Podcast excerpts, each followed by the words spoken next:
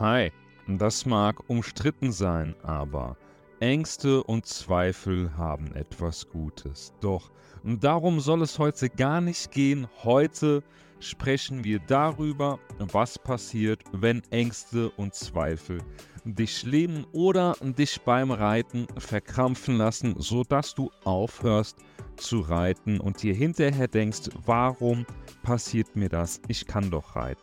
Stell dir vor, du bist auf deinem Pferd unterwegs und du bist vielleicht auch sogar bereit für eine wundervolle Reitstunde, hast dich da riesig drauf gefreut und plötzlich ist da diese nagende Angst.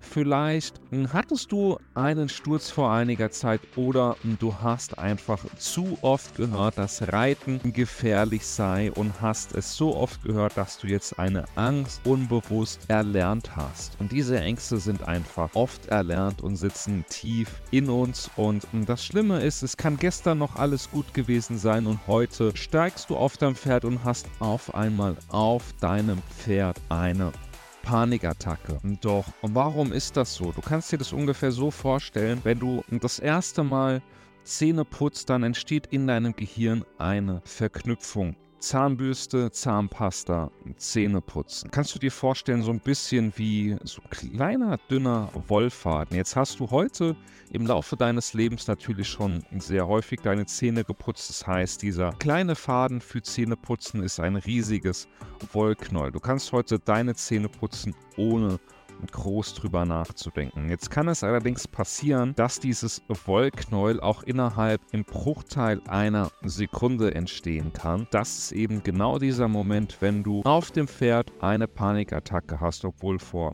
fünf Minuten noch alles gut war. Was auch hinzu kommt, dass Angst nicht immer direkt etwas mit dem Reiten zu tun hat.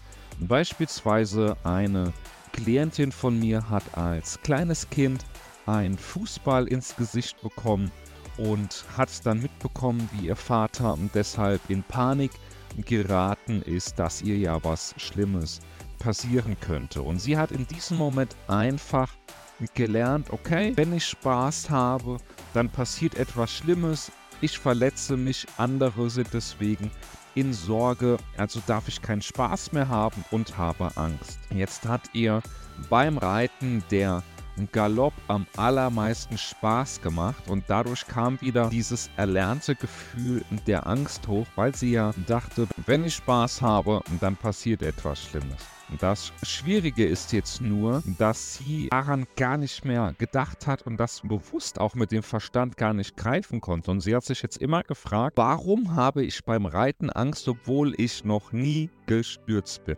Und hier kommt einfach das Thema Unterbewusstsein ins Spiel und deswegen arbeite ich auch so gerne mit Hypnose. Hypnose ermöglicht es uns einfach direkt mit dem Unterbewusstsein zu arbeiten, wo alle deine Emotionen, Glaubenssätze, Ängste, Blockaden gespeichert sind. Und durch Hypnose können wir diese negativen Assoziationen, die du mit bestimmten Erlebnissen hast, erkennen auflösen und dann wieder durch positive ersetzen. Und so kannst du auch die Kontrolle über deine Blockaden zurückgewinnen und wieder Freude am Reiten gewinnen.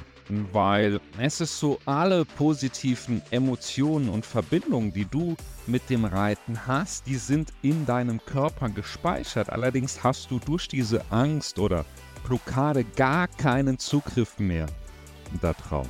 Wenn du das Gefühl hast, dass um deine Ängste oder Blockaden dich beim Reiten lähmen, ist es wichtig, einen Schritt zurück zu machen und zu erkennen, dass diese Angst erlernt wurde und nicht unbedingt ein Teil deiner Realität sein muss. Ich lade dich gerne ein, an der Stelle dir zu überlegen, ob Hypnose für dich ein Weg sein kann, um diese Ängste oder Blockaden zu überwinden. Denke daran, dass du nicht allein bist und dass es Möglichkeiten gibt, diese Hürden zu überwinden.